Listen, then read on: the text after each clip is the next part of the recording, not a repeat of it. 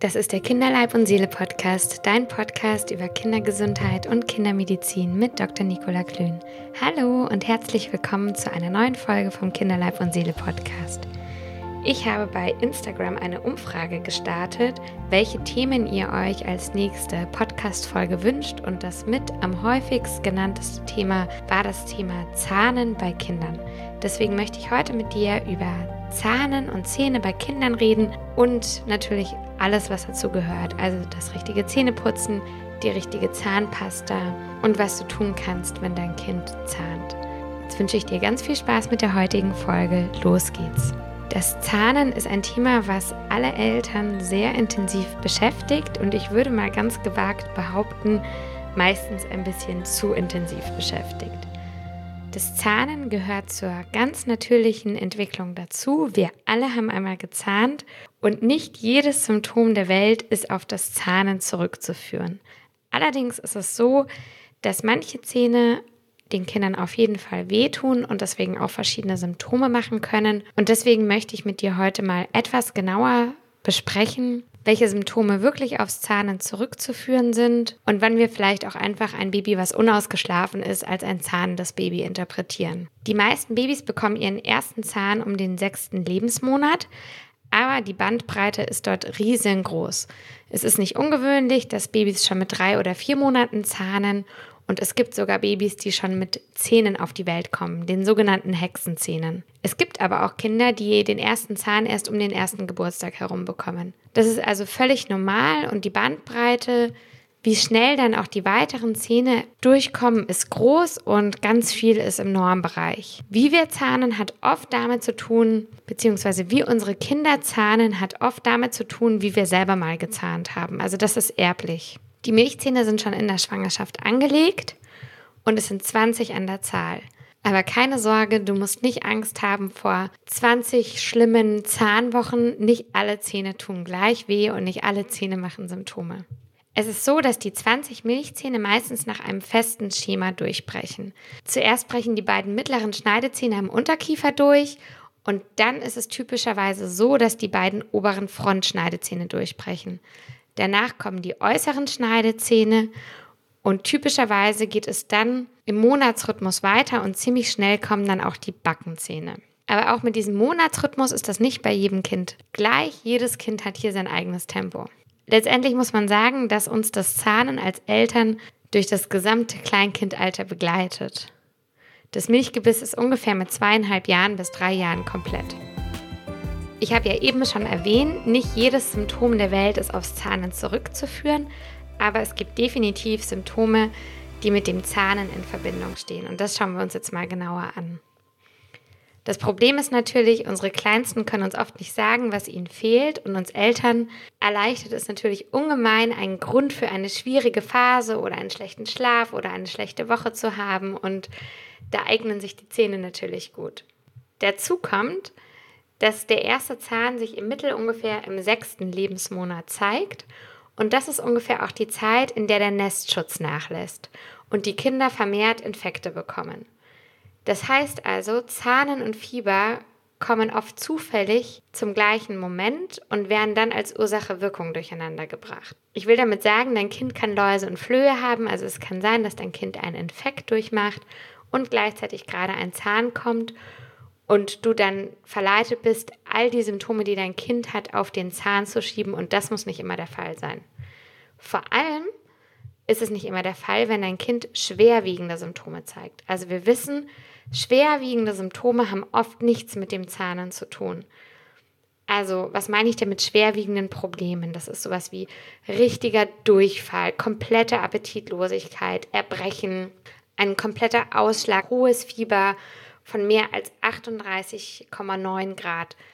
All diese Symptome haben nichts mit dem Zahnen zu tun und ich möchte es auch nochmal betonen, weil meine Erfahrung dann auch ist, dass die Eltern vielleicht manchmal ein bisschen zu spät zum Kinderarzt gehen. Das Kind ist krank, fiebert 39,5 und die Eltern gehen davon aus, dass der Zahn daran schuld ist. Und das kann ich dir definitiv als Take-Home-Message mitgeben. Jede Temperatur über 39 Grad kommt hundertprozentig nicht vom Zahnen. Wie bei allen Themen gibt es auch beim Thema Zahnen Studien und es gibt Symptome, die sich eindeutig mit dem Zahnen in, in Verbindung bringen lassen. Und das ist vermehrtes Beißen, Zahnfleischreiben, Ohrreiben, starkes Speicheln, eine Unruhe oder erhöhte Erregbarkeit, häufiges Aufwachen, vermehrtes Saugen, Hautausschläge nur im Gesicht, ein verminderter Appetit auf feste Nahrung und leichtes Fieber.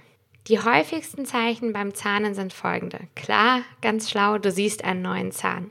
Tatsächlich, wenn man mal genauer nachguckt, kann man oft schon so eine kleine Spitze sehen oder man sieht, dass das Zahnfleisch an einer Stelle gerötet ist. Das zweithäufigste Symptom ist die Unruhe. Oft sind die Babys tatsächlich unruhiger als gewohnt. Und ein Symptom, was auch gut aufs Zahnen zurückzuführen ist, ist das vermehrte Sabbern.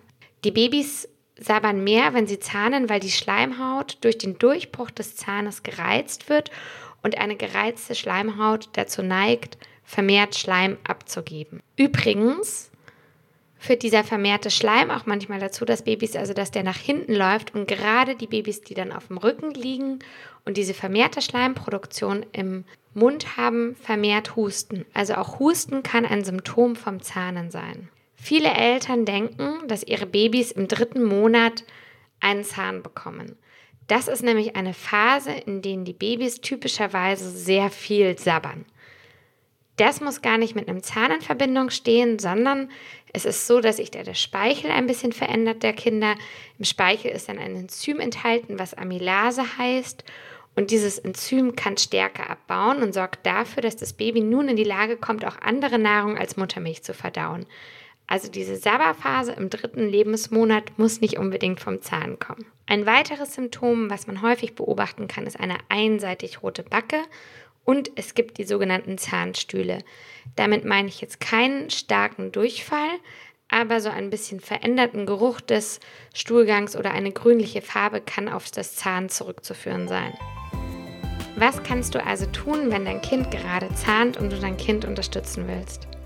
Ja, das kann ich total verstehen. Wie so oft ist es für uns Eltern unerträglich zuzusehen, wenn die kleinen Kinder leiden. Und wir wollen natürlich alles in unserer Macht Stehende tun, um den Kindern zu helfen. Und natürlich sind wir dann verführt, ein Arsenal an Beißringen und Zahnungsgels und Globuli und alles Mögliche zu kaufen, um die Kinder möglichst gut zu unterstützen. Nicht alle Mittel helfen wirklich gut. Als erstes möchte ich etwas zu den Zahnungsgels sagen. Es ist so, dass Zahnungsgels lokale Betäubungsmittel enthalten und Zucker. Das siehst du daran, dass die Inhaltsstoffe Lidocain angegeben sind. Wenn du so ein Zahnungsgel aufträgst und oft neigen die Eltern dazu, das nicht nur einmal zu tun, sondern das sogar über Wochen zu tun, dann kann es sein, dass dein Kind das versehentlich verschluckt und dass das Zahnungsgel nicht nur am Zahnfleisch landet, sondern auch im Körper. Sollte dein Kind zu viel von diesen Zahnungsgels abbekommen, können die tatsächlich gefährlich werden. Also die amerikanische Aufsichtsbehörde hat schon davor gewarnt, diese Zahnungsgels, also gerade die, die hochdosiert sind, können zu Krampfanfällen und Herzproblemen führen. In den USA ist es aber so, dass diese Präparate vor allem flüssig sind. In Deutschland muss man sagen, ist die Form anders. Also es sind vor allem Gels. Laut Hersteller können die viel weniger wahrscheinlich überdosiert werden, aber ich möchte dich trotzdem auf diese kleine, leichte Gefahr hinweisen und dich auch darauf hinweisen, dass du vermutlich dein Kind damit gar nicht so viel hilfst und aber ein Risiko in Kauf nimmst. Warum helfen die nicht so viel? Die schmerzlindernde Wirkung ist gering, weil dieses Gel nach Minuten aus dem Mund des Babys ausgewaschen wird. Was oft sehr wohltuend ist, ist natürlich auch der kühlende Effekt eines Zahnungsgels. Und diesen kühlenden Effekt kannst du auch mit anderen Mitteln herstellen. Es gibt zum Beispiel auch pflanzliche Mittel, pflanzliche Zahnungsgels mit Kamille, die halte ich für die bessere Alternative. Es gibt aber auch Kinder, die diese Gels gar nicht gerne annehmen und denen man andere kühle Alternativen anbieten kann. Also eine kühle Karotte aus dem Kühlschrank, ähm, natürlich im Beisein der Eltern oder ein gekühlter Beißring Hierbei bitte darauf achten, dass du einen Beißring ohne Weichmacher benutzt. Und die dann im Kühlschrank kühlen und dem Kind geben. Manchen Kindern hilft es auch, einen kühlen Waschlappen zu haben, auf dem sie dann drauf rumlutschen können, rumkauen können. Und manche Kinder möchten aber eher auf was Hartem rumkauen. Also da hilft dann auch wieder eine ein Beißring oder eine harte Brotrinde oder auch ein Spielzeug. Dass Bernsteinketten beim Zahn helfen sollen, ist übrigens ein hartnäckiger Mythos. Bernsteinketten sind gefährlich für Kinder und können diese im Extremfall sogar strangulieren und verletzen und kleine Teilchen von diesen Ketten können verschluckt werden. Also das ist ein Hilfsmittel, wofür du kein Geld ausgeben musst. Ja, welche Zähne sind die schlimmsten? Es ist oft so, dass die vorderen Schneidezähne, also die Zähne, die als allererstes kommen, nicht so ein Problem sind für die Kinder und die Kinder da nicht so viele Symptome zeigen. Und ziemlich schnell nach den Schneidezähnen kommen die Backenzähne, die ähm, ersten Backenzähne. Die sind erfahrungsgemäß schon fies, das kann man sich ja auch vorstellen, weil die einfach eine große Fläche an Schleimhaut durchbrechen müssen. Und die Eckzähne sind auch noch nicht so ganz ohne. Wenn die Backenzähne und die Eckzähne geschafft sind, dann kannst du schon mal erleichtert sein, dann ist wirklich das Schlimmste geschafft. Sobald Zähne da sind, heißt das für dich Zähneputzen. Sobald du dich mit dem Thema Zähneputzen auseinandersetzen wirst, wirst du merken, dass es unterschiedliche Meinungen gibt, welche Zahnpasta für Kinder richtig sind. Ich will dir jetzt einmal ein bisschen Licht in dieses Chaos bringen. Also, erstmal, du musst deinem Kind bitte, sobald der erste Zahn da ist, die Zähne putzen. Das ist etwas ganz Wichtiges und hier geht es um die Zahngesundheit und da sind wirklich alle Hilfsmittel erlaubt, damit es funktioniert. Also kurzes Beispiel von uns ich mache da einfach diese drei Minuten YouTube an und denke mir, das ist tatsächlich wichtiger, dass die Zähne geputzt sind, als dass man so diese drei Minuten YouTube guckt. Aber da muss jeder seinen Weg finden. Du nimmst eine Baby- oder Kinderzahnbürste. Die unterscheiden sich von erwachsenen Zahnbürsten, indem sie einfach kleiner sind und etwas weicher sind. Ja, und dann stehst du vor der Entscheidung, eine richtige Zahnpasta auszusuchen. Hier gibt es jetzt unterschiedliche Empfehlungen. Die Zahnärzte empfehlen die Kariesprophylaxe durch Zähneputzen mit fluoridhaltiger Zahnpasta ab dem sechsten Lebensmonat. Keine Fluoridtabletten. Die Kinderärzte empfehlen Fluoridtabletten als Kombinationspräparat mit der täglichen Vitamin D-Gabe und solange man Fluorid quasi als Tablette gibt, eine fluoridfreie Zahnpasta zu verwenden. Was für ein Chaos. Ich habe mich für dich jetzt durch die Studienlage gekämpft und kann dir Folgendes sagen. Die Studienlage zeigt eine karieshemmende Wirkung der Fluoridtabletten vor allem an den bleibenden Zähnen. Für das Milchgebiss gibt es da wirklich nur eine sehr schwache Evidenz, also das heißt sowas wie, dass der Nutzen nachgewiesen wurde. Zudem ist für die langfristige Kariesprophylaxe die lokale Wirkung, also die Wirkung aus der Zahnpasta von Fluorid bedeutend. Und diese ist durch die Tabletteneinnahme wahrscheinlich nicht gegeben. Auch hier ist wieder ein bisschen Chaos in der Studienlage. Also auf keinen Fall machen, keine fluoridhaltige Zahnpasta gleichzeitig mit Fluoridtabletten. Das ist zu viel des Guten. Der Nachteil an fluoridhaltiger Zahnpasta könnte sein, dass Kleinkinder einen nicht gut einschätzbaren Anteil der Zahnpasta verschlucken. Das passiert natürlich umso eher, je besser, also je süßer die Zahnpasta schmeckt.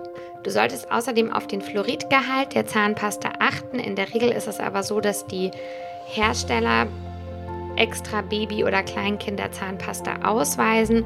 Und hier ist der Fluoridgehalt nicht über 1000 Parts per Million und der sollte diesen Wert auch nicht überschreiten. So, ich hoffe, ich konnte dich ein bisschen aufklären, konnte dir ein bisschen was zur Mythos und Wahrheit beim Zahnen zeigen. Wenn du das nochmal genauer nachlesen möchtest, gibt es zwei Artikel dazu auf meiner Webseite. Der eine Artikel heißt Mythos und Wahrheit beim Zahnen und die Studienlage rund um das Fluorid findest du in meinem Artikel Vitamine für mein Neugeborenes. Ich sage dir jetzt vielen Dank fürs Einschalten, vielen Dank fürs Zuhören, vielen Dank fürs Weiterempfehlen. Bis zum nächsten Mal, deine Nicola.